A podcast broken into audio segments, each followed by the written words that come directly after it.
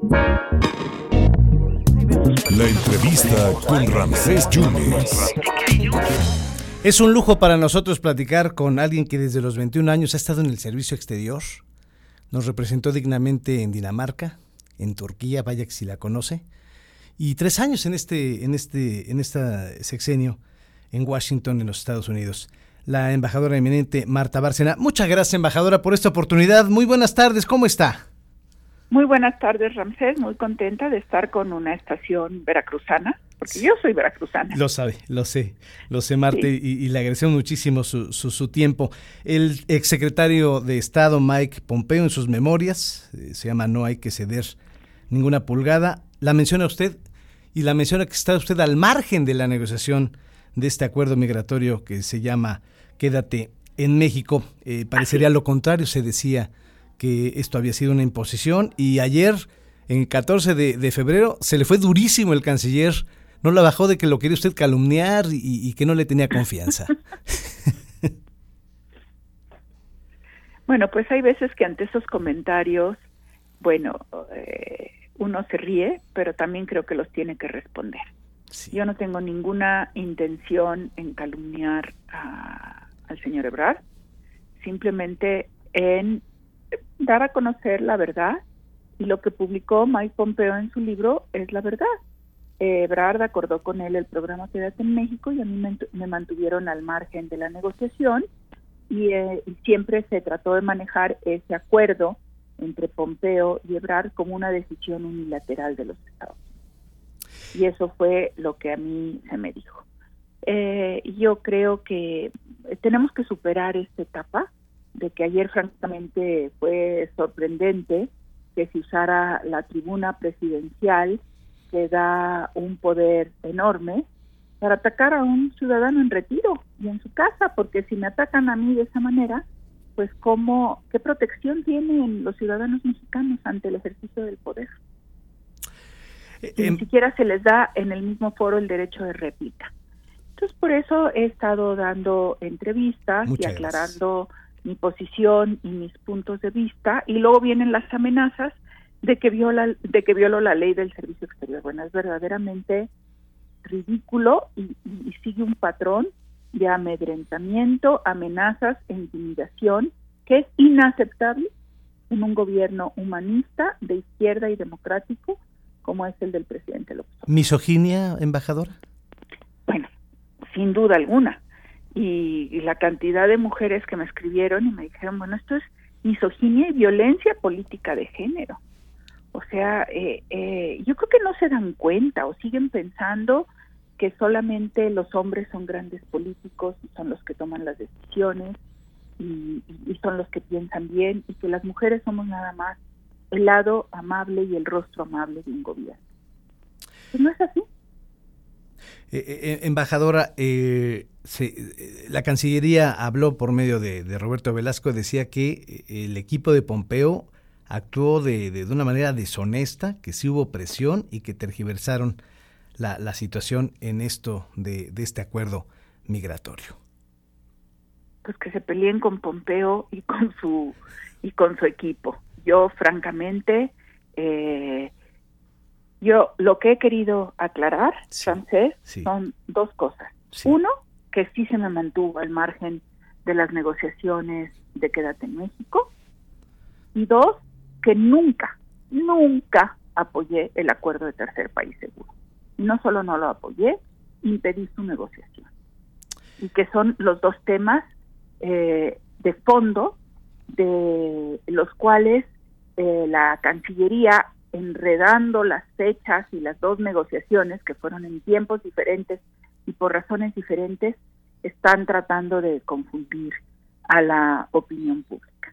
En cuanto a todos los epítetos que usó ayer el señor Ebrard, para mí ya es un tema superado, no tengo ningún rencor hacia él, mucho menos obsesión, ciertamente no pienso en él todos los días, ahora pues he tenido que pensar en él ayer y hoy, pero se ve que él sí piensa mucho en mí y, y yo francamente creo que eh, por el bien de México, eh, tenemos que superar estos ataques a la persona eh, y, ver cuál es y discutir realmente ¿En dónde está la política exterior de México ahora?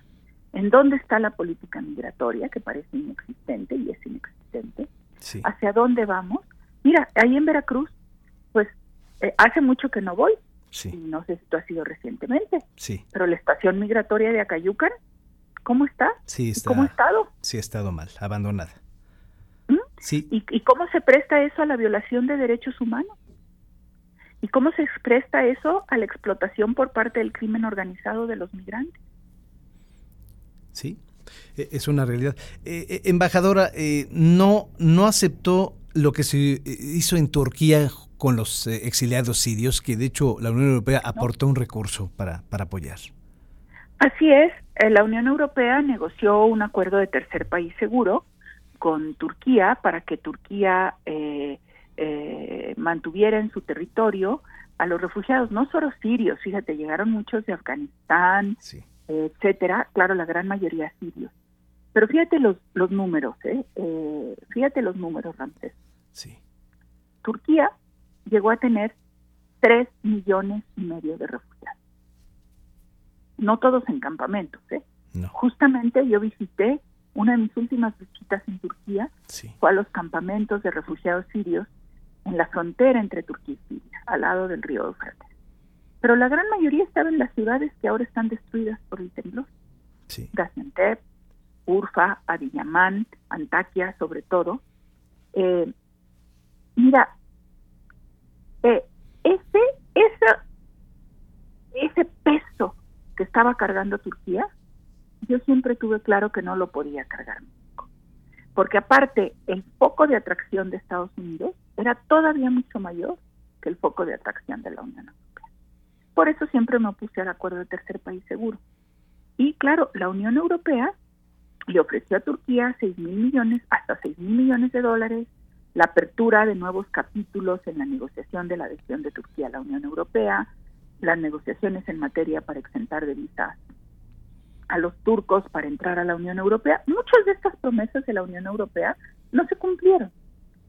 Y, y por eso es que siempre fuimos reticentes al acuerdo de tercer país seguro. Por eso me sorprende que Brar diga que yo estuve a favor y que lo acepté, lo cual es totalmente falso.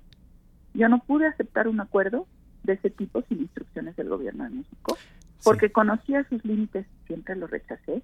Entonces llegó a la conclusión de que o miente o nunca entendió lo que es un acuerdo de tercer país seguro y lo que yo decía, y no entendió en las negociaciones cómo eh, paré yo la negociación los dos, las dos opciones son igualmente delicadas. Hay dos momentos, embajadora. El de diciembre del, 2018 con este acuerdo que parecía que había sido una imposición, pero que hubo un acuerdo en lo oscurito, por lo que está estoy leyendo las memorias de Mike Pompeo y que usted está al margen. Pero también está la de los aranceles en el 2019, ¿no? En junio, si no me equivoco. En junio de 2019, así es. En esa negociación ya el programa Quédate en México estaba siendo implementado y como se ve, pues no rindió todos los frutos esperados, puesto que los flujos migratorios siguieron creciendo. Eh, en ese momento, el programa Quédate en México implicaba que nos devolvían a los solicitantes de asilo a esperar su juicio en territorio mexicano a través de unos cuantos puertos de entrada, no a través de los 57 o 55 puertos de entrada que deben de estar abiertos al cruce de personas. Y, eh, con eso lográbamos más o menos mantener bajo control que no fueran flujos eh, inmanejables, aunque la verdad es que sí fueron muchos. Eh, a partir de esas negociaciones, pues eh, se acepta que México, el gobierno de México acepta que se amplíen a otros puertos fronterizos. en esas negociaciones también se habla de desplegar a la Guardia Nacional en la frontera sur. En un inicio, no, en ese momento no se hablaba de desplegar a la Guardia Nacional en la frontera norte, porque hay que recordar que la Guardia Nacional estaba recién creada. Esto fue en junio y la Guardia Nacional eh, empezó a crearse en abril. Entonces no, no había operado para nada. Se hacen una serie de cambios a las legislaciones, para a la legislación mexicana, para darle a la Guardia Nacional también la facultad de detener migrantes, lo cual es realmente la militarización de la política migratoria. Y eh, eh, se habla, eh, claro, los estadounidenses insisten en el acuerdo de tercer país seguro, que no se acepta, y se vuelve a hablar de la necesidad de atacar las causas profundas de la migración con inversiones de Estados Unidos en Centroamérica y en el sur sureste mexicano. Lo que estamos viendo ahora ya es, hasta un cambio en los flujos migratorios. Ya llegan cada vez menos centroamericanos y aumenta el número de cubanos, venezolanos, nicaragüenses y haitianos por la situación interna de sus propios países. Y entonces ahora, al parecer, por lo que publica la prensa estadounidense, pues están negociando otro tipo de acuerdos en los que México se compromete a seguir recibiendo estos estos migrantes o solicitantes de asilo y la pregunta que hay que hacerse es si México está preparado para atenderlos e incorporarlos eh, para que se garanticen sus derechos humanos. Por las escenas que hemos visto en las fronteras, en las estaciones migratorias, pues no estamos preparados. Eh, embajadora, para cerrar y agradecerle muchísimo, eh, se, decía que el descontento que pudiera haber con el canciller es que usted sonaba mucho para ser secretario de Relaciones Exteriores. Eh, ¿Cuál era el trato directo con el presidente? ¿Se saltaba usted a Ebrar? ¿Por qué se rompe ese, e, e, esa confianza según el canciller? Nunca, nunca al frente de la embajada me salté a la Cancillería. Hay innumerables correos, informes, etcétera, a la Cancillería que se pueden pedir hasta por el acceso a la información para que vean todo lo que informaba la embajada puntualmente. Claro, yo le informaba de muchas cosas directamente al presidente, porque él así me lo pedía o lo consideraba yo oportuno. Y casi inmediatamente de informar al presidente o de manera simultánea se informaba la Cancillería. Solamente habrá habido un par de cosas eh, muy confidenciales que deben mantenerse así, en donde ameritó la conversación de la embajadora con el presidente de la República y donde el propio presidente me pidió guardar discreción y discreción que guardaré hasta que me vaya a la tumba. Claro, eso sí, ya ni hablar. Bueno, eh, embajadora, pues, pues, le agradezco muchísimo. Es usted conservadora porque ahí el presidente también dijo eso. Los veracruzanos nunca somos conservadores, Ramsés. somos liberales. Exactamente. Y, este, y yo me considero en términos económicos, llámale progresista, socialdemócrata, o sea, creo en el sector privado y en un sector privado regulado por el Estado y en un sector eh, privado que contribuya con sus impuestos, no con la caridad, a las finanzas del Estado para que el Estado pueda desplegar sus programas sociales y sus inversiones en infraestructura. Eso, hasta donde yo conozco de ciencia política, no es ser conservador. Y, soy profundamente veracruzana, liberal y somos a veces un poco hasta anarquistas. Embajadora, le agradezco mucho su tiempo. Ah, respondones. Embajadora, muchas gracias. Salúdeme a don Agustín con mucho respeto, por favor. ¿eh? ¿Cómo no? Gracias. Con mucho gusto. Y saludos muy, muy cariñosos a todos los veracruzanos. Muchas gracias, embajadora. Que esté usted muy bien. Gracias. Gracias. Gracias. Pues ahí está la embajadora eminente, Marta Bárcena, que pues, dice, nadie conoce Estados Unidos como yo y pues está su verdad. Ayer eh, decía eh, el canciller que lo calumniaba y ella aquí le responde en esos micrófonos del 97.7, del 101.1 y del 103.9. Dice Pompeo que la embajadora estaba al margen de las negociaciones del acuerdo migratorio Quédate en México. Le escucha usted en exclusiva a la embajadora eminente Marta Bárcena.